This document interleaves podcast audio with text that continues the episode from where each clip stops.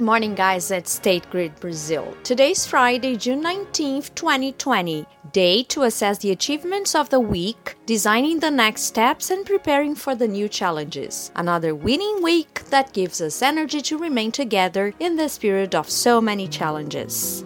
Estava à toa na vida, o meu amor me chamou pra ver a banda passar cantando coisas de amor. Today is Chico Buarque's Day. The singer, songwriter, and writer turns 76. The care with words in his songs or books teaches us about the value of communication. Every message needs to be carefully crafted to reach its best potential. This piece of the song A Banda we've just heard is a great example of that. Before the marching band moved past the city, there was only the routine, the silence. As it walks through the streets, the singer finds words, characters, and situations that have been changed by the band. It's a beautiful way to communicate how powerful and cheerful music can be. Todo dia ela faz tudo sempre igual, me sacode às seis horas da manhã, me sorri um sorriso pontual e me beija com a boca de. The presence of the female universe is very strong in Buarque's songs. He explains that although he considered himself stranger to the female soul, he had several souls at home to be inspired by. He lived his childhood and adolescence with his mother and four sisters, married at 23 to actress Marieta Severo, and had three children, all women.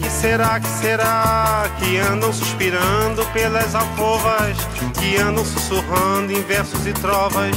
With this song, also by Chico Buarque, let's talk about the Brazilian Film Day. O Que Será was the soundtrack of the movie Dona Flor and Her Two Husbands. Released in 1976, it was watched by 10 million viewers. It's almost, it's among the five most successful Brazilian movies alongside Minha Mãe é uma Peça and Tropa de Elite. The Brazilian Film Day celebrates the first motion images made in Brazil. Alfonso Segreto, the country's first cameraman and director, recorded the images of the beautiful Guanabara Bay in Rio on June 19, 1898. The great communication power of the movies is to project characters, landscapes, and situations we can identify with. National movies reinforce our identity and our culture. It educates, raises awareness, sensitizes, makes us think and dream. They're movies that can even help us reevaluate our actions. Let's end another week recalling today's birthday, starting with the city of Ribeirão Preto, that is 164 years old. Ribeirão Preto, not counting capital cities, is the ninth most populated city in Brazil with over 700,000 inhabitants. There is a State Grid Brazil regional office there, and we take the opportunity to greet all colleagues for the city's anniversary.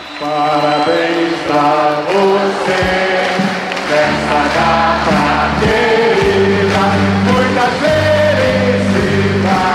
Today's happy birthday goes to Marcos de Souza from Rio, Rodrigo Bernardi from São João do Piauí, who celebrate another cycle in their lives. Today we have carefully prepared a surprise for all colleagues at State Grid Brazil. In our coffee break, a video with a remarkable song for this time.